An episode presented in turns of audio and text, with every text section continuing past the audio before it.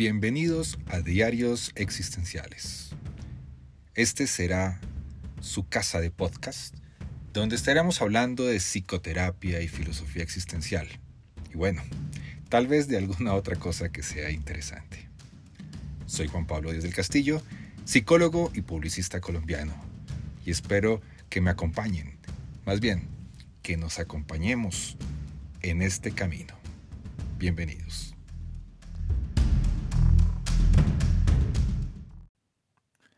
Bienvenidos a un episodio más de los diarios existenciales. Hoy, en el episodio de esta semana, estaremos centrados principalmente en el periodo de tiempo entre la salida de Víctor Frankl del instituto y el ingreso a la universidad, lo que es el año 23, el año 24, el año 25, donde sucedieron diferentes eh, situaciones. Hablaremos un poco de la revuelta de Múnich del año 23, los sucesos de Víctor Frankl con Sigmund Freud, su alejamiento y su acercamiento a otros modelos que eran propios de la ciudad de Viena, como era la, psicología individual. Para este episodio me he basado principalmente en el libro Un hombre llamado Víctor y el llamado de la vida. También he tenido varias conversaciones con un amigo mexicano que se llama Felipe Miramontes, con el que hemos discutido y conversado algunos elementos de la vida de Frankel y su relación con uno de los principales influencias de la logoterapia, el filósofo muniqués Max Scheller.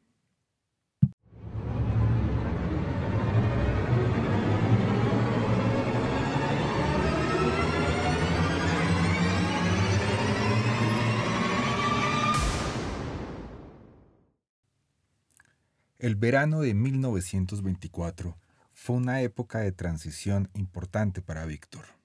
Había terminado el instituto después de superar con éxito los exámenes, aquellos exámenes y agotadores pruebas a las que en su momento Sigmund Freud las llamó el gran martirio.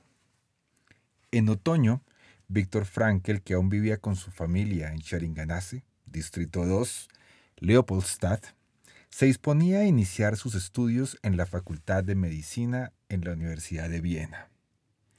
La escasez de los años que siguieron después de la Primera Guerra Mundial había generado un turbulento cambio en toda Europa a nivel económico, político, social, pero en Viena se estaban empezando a generar algunos pequeños cambios, estaban empezando a salir de esa depresión y estaban empezando también a reducirse un poco esas asperezas que existían entre las naciones europeas después del conflicto armado.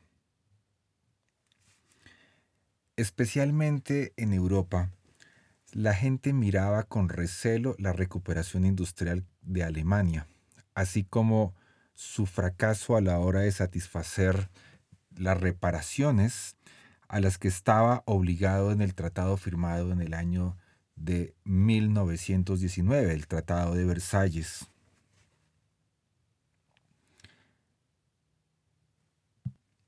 Por otro lado, Viena estaba cada vez más estabilizándose a nivel económico. No habían logrado superar temas como el desempleo, algunos problemas económicos, pero se estaba empezando a generar algo de estabilidad, pero sigue existiendo mucho antisemitismo y sobre todo había cierta bipartidismo político, una encarnación y rivalidad política bastante compleja en la ciudad, en la capital de la nueva República Austriaca. Pero mientras que en ese verano que Víctor, al igual que mucha otra gente, estuvo tranquilo viviendo en Viena al finalizar el instituto, en otro lugar, más o menos a unos 400 kilómetros de Viena, cerca a Múnich, estaba encerrado Adolf Hitler, que por aquel entonces contaba con 35 años de edad. En la ciudad de Landsberg, ahí se encontraba la cárcel donde estaba preso Hitler. Adolf Hitler, después de haber huido de Múnich en 1913, se alistó como voluntario y tuvo un papel algo aceptable en el ejército alemán durante la Primera Guerra Mundial. Si bien en su infancia y en los años de juventud pasados en Austria, primero en Linz y luego en Viena, Hitler ya había dado algunas muestras de su antisemitismo, no fue hasta la llegada a Múnich cuando aquellas opiniones se tornaron en una cruzada envenenada. Una vez finalizada la Primera Guerra Mundial, Hitler empezó a ganar adeptos y seguidores, sobre todo por su programa radical que se estaba enfrentando. Su carisma adoptaba un tono más y más salvaje, más burdo, más radical, y sus arengas eran cada vez más desafiantes frente a la nueva República Alemana. En 1923, Hitler consideró que había llegado el momento para derrocar a la autoridad legítima en la ciudad de Múnich. Y el 8 de noviembre hizo una demostración de su fuerza política en la famosa cervecería de Múnich, Burgen Braukeller, que fue fundada en el año de 1885 y tenía una capacidad de 1830 personas en su interior. Esa revuelta se conoce con el nombre del Putsch de Múnich o el Putsch de la cervecería, el fallido intento de golpe de Estado del 8 y 9 de noviembre de 1923 en la capital de Baviera, Múnich, y fue llevado a cabo por miembros del Partido Nacional Socialista Obrero Alemán, y por, y por el que fueron procesados y condenados a prisión Adolf Hitler, Rudolf Hess y otros dirigentes nazis. Centenares de personas acudían a una de las más grandes cervecerías de la ciudad, donde se reunían los primeros afiliados al Partido Nacional Nazi desde el año de 1920, cuando Hitler toma la jefatura del partido en 1921, este partido político rechaza las condiciones del Tratado de Versalles firmado en 1919 que había dado fin a la Primera Guerra Mundial y ponía a Alemania en una posición sumamente comprometida en lo económico y con fuertes sanciones territoriales y militares. Las intenciones de Hitler se vieron influidas por la Marcha de Roma, encabezada por un tal Benito Mussolini en 1922. Hitler planeó y decidió que Múnich sería la base de su lucha contra el gobierno de la República de Weimar y proclamar un estado rebelde en Baviera, iniciando una guerra contra la República y después, una vez lograda la revuelta en Múnich, avanzar hasta la capital alemana, la ciudad de Berlín. Fue apoyado por un militar, Ludendorff, era un brillante militar, muy mal político, y decidieron dar un golpe en una fecha escogida tanto por la urgencia del momento como por su valor simbólico. El 9 de noviembre, aniversario de la proclamación de la República Alemania que nació en 1918. Este golpe, el Putsch, lo planeó entre el 6 y el 7 de noviembre el golpe debía llevarse a cabo en la ciudad de Múnich, pero también en otras ciudades, en otras ciudades bávaras. Los confabulados disponían en Múnich de alrededor de 4.000 personas. Tendrían que hacer frente a aproximadamente 2.600 policías y soldados, muchos de ellos estaban mucho mejor armados y además contaban con reservas. El 8 de noviembre de 1923 en horas de la tarde, Hitler, junto a un contingente de personas que lo acompañarían, llegarían a la famosa cervecería, donde ese día el gobernador de Baviera, Gustav von Kahr, pronunciaba un discurso delante de cerca de unas 3.000 personas. Una cervecería muy grande, imagínense eso, en pleno discurso político, entraron 600 hombres, bloquearon las salidas. Hitler sacó un arma, disparó, se subió en una silla y gritó, la revolución nacionalista ha comenzado. Él en ese momento se, encontraba acompañado por personajes muy famosos de la historia como Goering, Rosenberg y Rudolf Hess. De inmediato, se declaró un gobierno provisional en la misma cervecería. Los cuarteles del ejército y la policía fueron ocupados por partidarios del golpe. No eran del partido nazi, pero hacían parte de toda la revuelta. Hitler y algunos de sus correligionarios tomaron como rehenes al comisionado de Baviera y a sus hombres más importantes. Mientras tanto, en uno de los lugares más importantes y céntricos de la ciudad de Múnich, de Marienplatz, fueron a marchar aproximadamente unas 2.500 personas. Marienplatz es la, digamos, sería como la plaza central de la ciudad. Ahí queda el palacio de gobierno de la ciudad o el ayuntamiento, como quieran llamarlo. Ese lugar maravilloso donde se encuentra un gran reloj cucú, que por lo general a las 11 de la mañana hace un lindo espectáculo. Ahí se toparon con una importante masa de gente que había salido a la calle enterada de lo que estaba sucediendo. Tras unos minutos de desconcierto ante semejante aglomeración, Ludendorff decidió que continuaría caminando hacia el Ministerio de Defensa. Y así encontrarse con los hombres de Ron, por lo cual tenían que atravesar la famosa Plaza de Odeón, de Odeonplatz, un lugar simbólico en la ciudad. A lo largo del camino se iba uniendo más gente que apoyaban el putsch que estaba iniciando Adolf Hitler. Sin embargo, una vez que llegaron a la plaza de Odeón, junto a la altura del monumento a los generales alemanes de las guerras patrias, se encontraron frente a frente con hombres armados de la policía. Ellos les bloquearon su paso Ambos grupos quedaron detenidos mirándose frente a frente por unos segundos hasta que sonó un disparo. Comenzó el tiroteo. Hitler y Goering fueron heridos. El último pudo escapar, pero nunca quedó claro quién fue el que lanzó el primer disparo.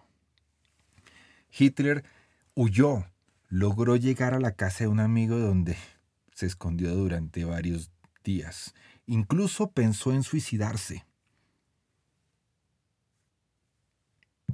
pensando que sería fusilado por las autoridades. Pasó dos noches escondido en el ático y a la tercera la policía llegó y lo arrestó. Fue llevado a la prisión de Landsberg, donde supo que iba a ser juzgado por alta traición. Algunos de sus camaradas revolucionarios resultaron heridos de gravedad y otros murieron a causa de los disparos de la policía. Hitler, que tan solo sufrió algunas heridas menores, fue juzgado y fue llevado a esta prisión. El error estuvo en la planificación del motín. Pero cuando a él llegó a la cárcel, por toda esa tristeza, por esos errores, se, se perdió la moral, digámoslo de esa manera. Se sintió un poco triste, abrumado por lo que estaba sucediendo. Decidió iniciar una huelga de hambre durante las primeras semanas, pero poco a poco fue recuperando nuevamente la moral. Decidió seguir defendiendo su causa. En abril de 1924 fue juzgado y condenado a cinco años de prisión por alta traición, lo que consideró como un serio revés en su deseo de recuperar a Alemania para los alemanes. En su celda, Hitler se dedicó a la redacción de su biografía política, más conocida con el nombre de Mi lucha. Mientras la escribía, se reafirmó en su convencimiento de que los judíos no eran únicamente una plaga, sino que tenía una conspiración que amenazaba no solo a la nación alemana, sino también a toda su cultura. Además del tema judío, la humillación que Alemania había sufrido en el Tratado de Versalles era otro de los temas que sacaba de quicio, le sacaba la piedra, la rabia a Adolf Hitler. Asimismo, convirtió en objetivos militares a los bolcheviques y a Wall Street. Pero bueno, era un hombre que había generado movimientos importantes, por lo tanto era un prisionero especial.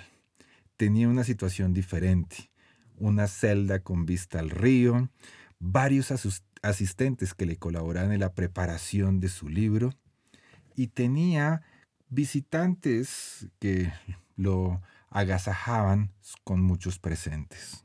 Y casi a ese mismo tiempo, Víctor Frankl, en la ciudad de Viena, empezaba sus primeras vacaciones como estudiante de medicina.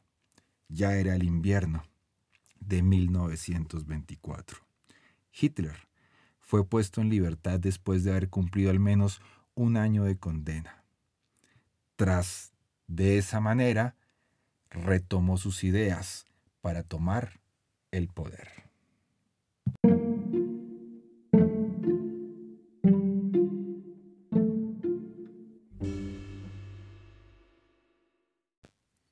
Nuevamente regresando a Viena, Víctor Frankl estaba en ese momento entre el paso entre el instituto y la universidad. También vivía una etapa donde era parte del suceso de la psicología del momento, porque las discusiones entre Freud y Adler hacían parte de todos los acercamientos que Víctor Frankl tenía a temas como la psiquiatría, la psicología, el psicoanálisis y hacían parte de esas discusiones. Pero también en ese ingreso amplió su círculo de amigos. Creció poco a poco la admiración por dos médicos de la Universidad de Viena que fueron maestros suyos, Rudolf Allers y Oswald Schwartz. Ambos eran investigadores especializados y entre sus intereses se contaba la psicología, una manera para que generaran pues, la cercanía precisamente con el joven estudiante de medicina Víctor Emil Frankl. Aunque la relación de Víctor con la psicología de Adler era más que un simple acercamiento y cada vez se sentía más, digamos, más acorde con sus ideas o comulgaba más con los principios de la psicología, individual, seguía interesado también en el psicoanálisis de Freud. Le volvió a escribir y le preguntó sobre la posibilidad de ingresar y ser miembro de la Sociedad Psicoanalítica de Viena. Al poco tiempo recibe la postal de Freud en la que lo invitaba a que se pusiera en contacto con uno de sus principales discípulos, Paul Federer. Era conocido como el apóstol Juan el apóstol Juan de Freud, y concertaron rápidamente una cita. Paul Federn era parte de lo que conocemos como el grupo pequeño o la reunión de los miércoles que se reúnen en la casa de, Sigmund Freud para conversar sobre eh, el psicoanálisis, su desarrollo, su evolución y una que otra vez algún juicio para poder sacar a alguien, como en algún momento lo hicieron con Alfred Adler.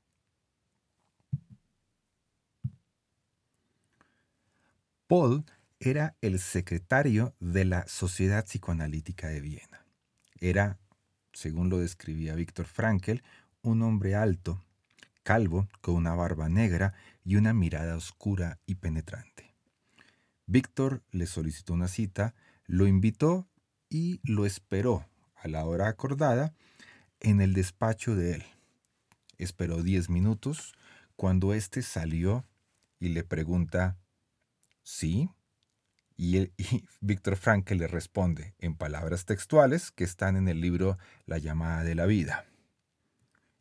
Me llamo Víctor Frankl y el profesor Freud me ha dicho que hable con usted acerca de la posibilidad de ingresar como miembro de la sociedad él me invitó a pasar y me rogó que, que tomara asiento al otro lado de la mesa.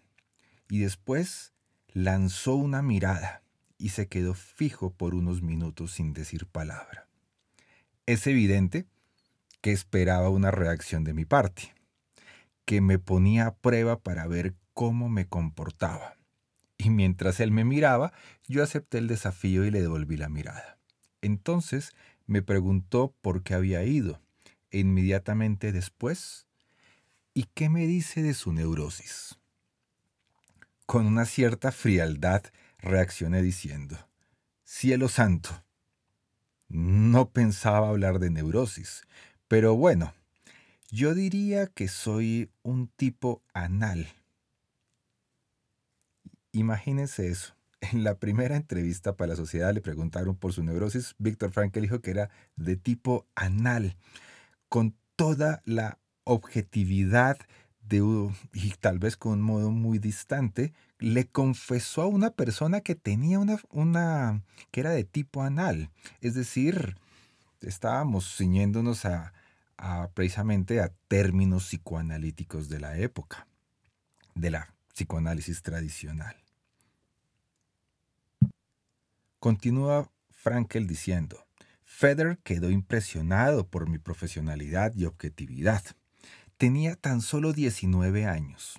Al admitir sin tapujos que era un neurótico en términos estrictamente psicoanalíticos, me alentó a que esperara a haber acabado mis estudios de medicina, sin dejarme distraer por ningún elemento extraño a la secuencia a la finalización normal de mis estudios y de esa manera después podría ingresar a la sociedad sin ningún problema. Después de todo, dijo, si te estiras en un diván durante años y años y no tienes problemas, acabas inventándotelos. Frankel sale precisamente del despacho de Fern con aquel consejo y se fue a caminar junto al Danubio en un parque que había cercano se sentó. Estaba impactado y en ese momento manifiesta él que cae el telón y se hizo la luz. Su reflexión o el pensamiento que tenía en ese momento era, ¿qué tipo de ciencia es el psicoanálisis si no puedes juzgarla a partir de una base racional, sino que la tienen que adoctrinar antes para que puedas comulgar con ella? Varias décadas después, Sir Karl Popper dijo que el marxismo y el freudianismo no eran enfoques científicos porque dependían de condiciones ajenas a la ciencia. Decía Popper que a menos de que fueras un trabajador no puedes entender el marxismo, y menos de que hayas pasado cinco años realizándote un análisis acostado en el diván, mucho menos ibas a poder aceptar la doctrina psicoanalítica. Es decir, para Frankel eso fue darse cuenta que el psicoanálisis era un psicologicismo, por no decir más bien un psicopatologicismo. Tuvo que esperar aquella reunión con Federn para preguntarse, ¿qué ciencia es entonces el psicoanálisis? Al cabo de un año de ese encuentro, Víctor Frankel ya hacía parte del círculo alderiano hacía parte de la psicología individual. Alder es algo más simple que Freud y su psicología individual era más sencilla y racional. Exagera las cosas como por ejemplo el complejo de inferioridad o cosas por el estilo, pero es más racional que el psicoanálisis. Hasta este momento podrán darse cuenta que la relación o podrán darse cuenta o caer en cuenta que la relación entre Víctor Frankl y Sigmund Freud era totalmente epistolar, era correspondencia, solamente eran cartas. Pero un día Frankl se encontró con Freud por sorpresa. Después de terminar las clases en la universidad, se dirigía como de costumbre hacia su casa. Entonces bajó Llegó, iba rumbo a la estación de Schottentor Université a coger el tranvía o el Strassenbahn. Mientras él esperaba, con el frío que estaba haciendo en ese momento, miró a su alrededor a los jardines que rodeaban la iglesia votiva.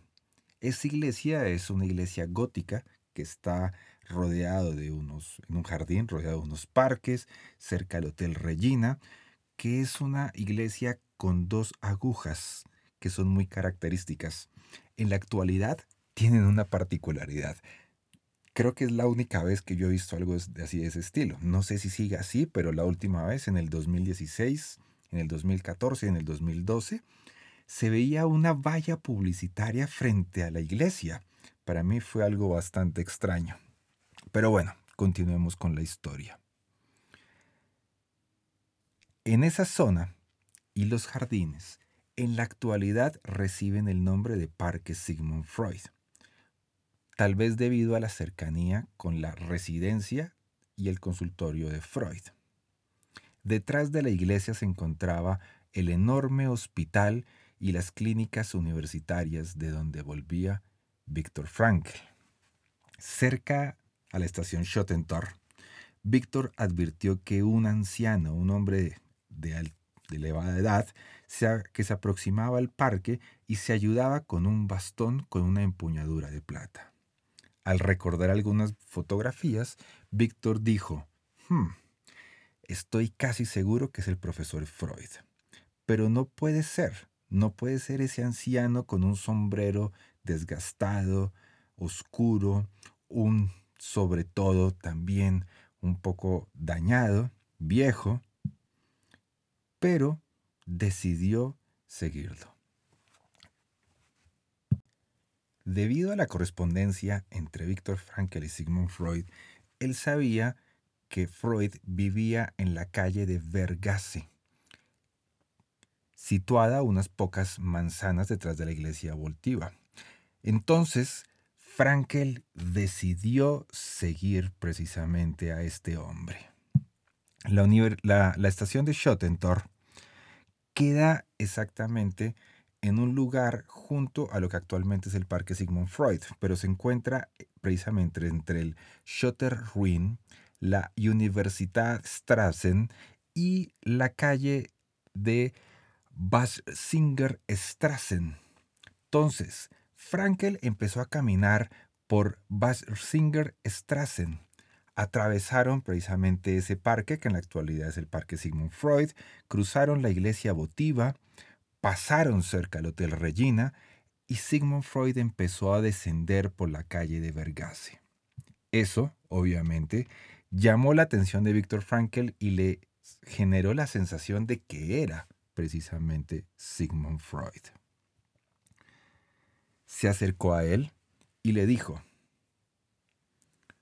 Perdóneme, señor, pero ¿acaso tengo el honor de hablar con el profesor Freud? Sí, ese soy yo, le responde. Mi nombre es Víctor Frankel y en ese momento lo interrumpe el anciano. Un momento, un momento, le interrumpió. Víctor Frankel, Distrito Segundo, Sheringanase número 6, apartamento 23. ¿No es así? Pues dense cuenta que como nos narra Víctor Frankel, Freud recordaba el pie de la letra la dirección que figuraba en la correspondencia. Ambos conversaron unos instantes. Víctor le mencionó a Freud un libro sobre el instinto mortal de Lagrange. Freud estaba sobrecogido por aquello y le sugirió a Víctor que escribiera una reseña para su revista literaria Imago. Esa fue la única ocasión en la que Víctor habló en persona con Sigmund Freud. Dos detalles interesantes. Una, Freud tenía una memoria increíble hasta para recordar las direcciones. Dos, ¿o será que Frankel le impactó y por eso lo recordaba? Bueno, hipótesis, no sabemos la verdad. Pero lo que sí sabemos es que Víctor Frankel muchas veces y mucho tiempo después añadía en algunas conferencias, cuando le preguntaban por ese encuentro, él decía de una manera eh, humorística que así fue como se convirtió en seguidor de Freud. Pero Víctor Frankl nunca perdió el respeto por Sigmund Freud. Aunque no estuviera de acuerdo con sus ideas, siempre lo tuvo presente. En uno de los escritos en el libro Lo que no está escrito en mis libros, eh, recuerda Víctor Frankel una anécdota. El que me conoce sabe que mi oposición a Freud no me ha privado de rendirle el respeto que él se merecía. Quizás esto pueda ser demostrado por el hecho de que yo, como vicepresidente de una asociación austriaca para el fomento de la Universidad Hebraica en Jerusalén, cuando una sesión de la comisión directiva se trató acerca de una donación para un edificio de la universidad y de proponer un nombre para el mismo, yo hice la moción de que ese edificio debería llamarse Sigmund Freud Hall.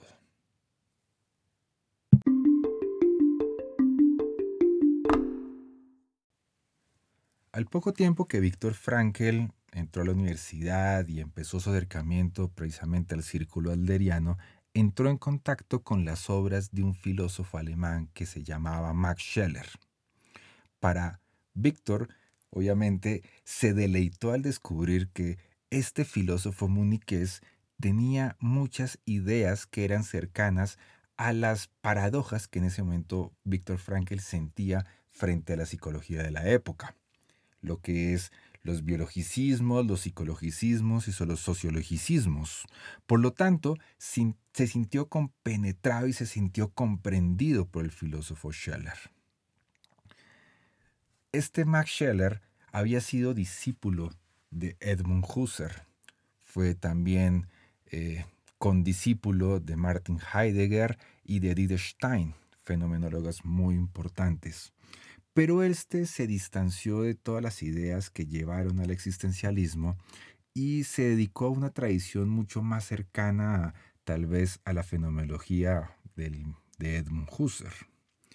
Él era madre, era hijo de una madre judía y de un padre protestante. Se convierte al catolicismo romano. Durante algún tiempo sus escritos dejaron ver precisamente la fe católica. Pero también se distanció del catolicismo como sucedió con muchos otros filósofos. Pero lo que nos interesa más es que los escritos de Max Scheller llegaron en el momento preciso a la vida de Víctor Frankl. Concretamente, dos libros.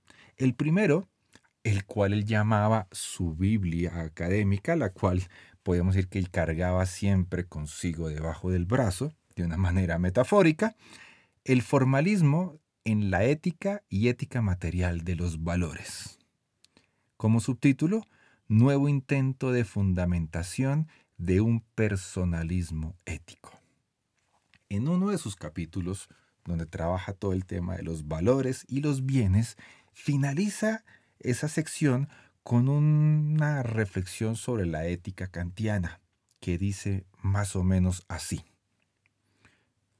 Una ética como la de Kant, no aprecia estos hechos y parte de un caos de inclinaciones que se hallan enteramente desprovistas de valor en su contenido y estructura, y han de ser conformadas y ordenadas únicamente por la voluntad racional, tiene que incurrir naturalmente en errores capitales.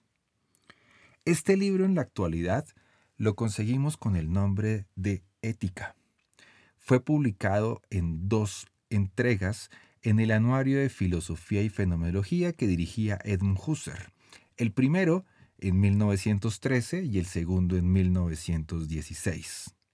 Según las conversaciones que tuve precisamente con mi amigo Felipe Miramontes, él cree que más o menos hacia el año 27 fue que Frankel pudo haberse acercado a esta, a esta obra, seguramente ya cuando se unificó en los dos.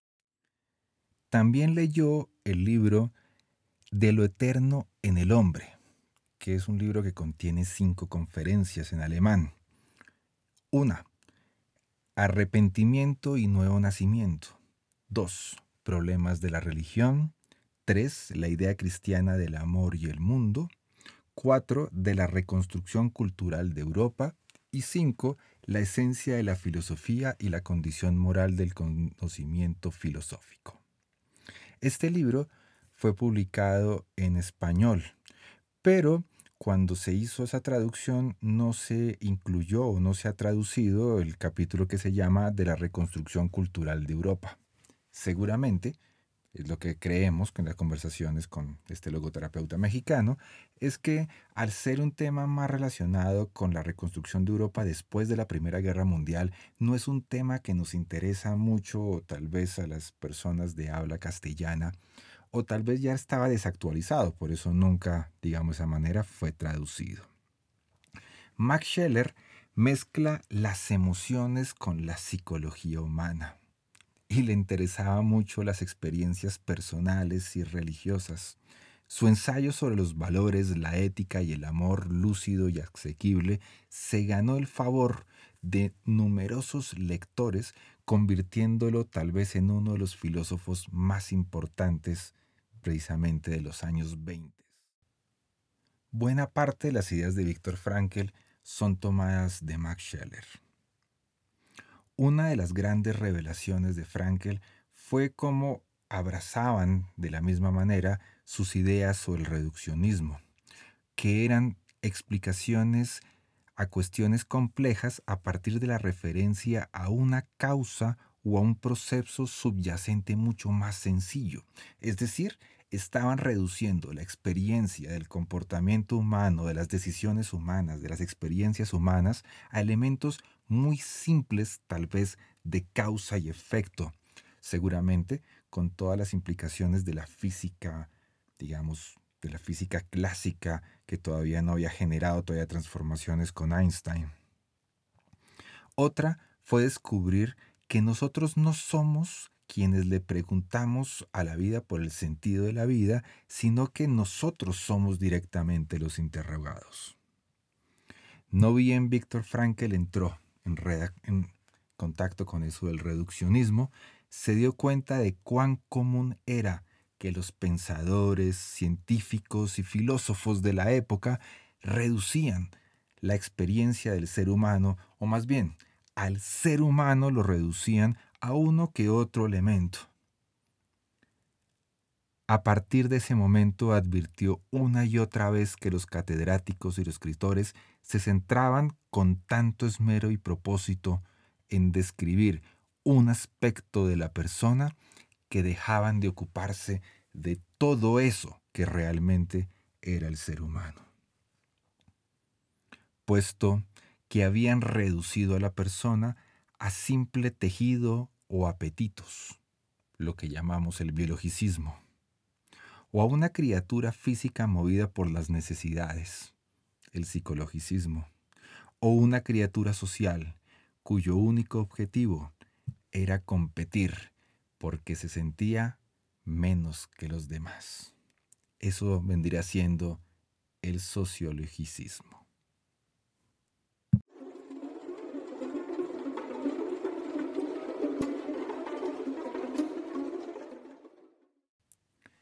De esta manera, al finalizar este nuevo episodio o este episodio reciente, vemos cómo Víctor Frankl se había acercado y también cómo se alejó de, de Sigmund Freud.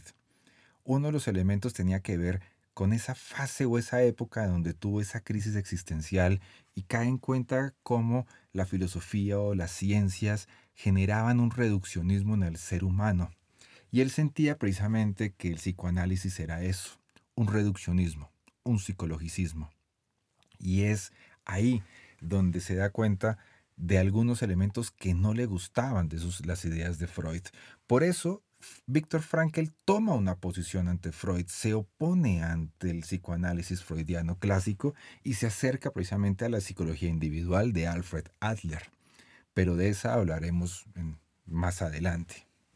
Por ahora, demos cuenta que para Víctor Frankl, el nihilismo de la época es el mismo reduccionismo.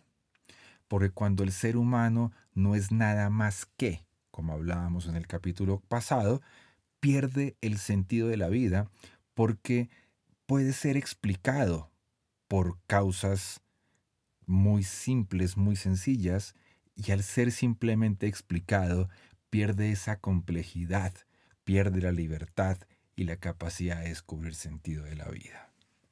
Por lo tanto, Víctor Frankl, después de transitar por todo, se acerca y se aleja de Freud. y poco a poco va encontrando su camino para poder desarrollar y trabajar sus propias ideas. Y bueno, como todo, vamos finalizando. Porque desde los micrófonos de los diarios existenciales, Juan Pablo Díaz del Castillo les dice muchas gracias por acompañarnos. Espero que hayan disfrutado este nuevo episodio y nos veamos en un próximo momento para seguir hablando de la vida y obra de Víctor Emil Frankel. Muchas gracias.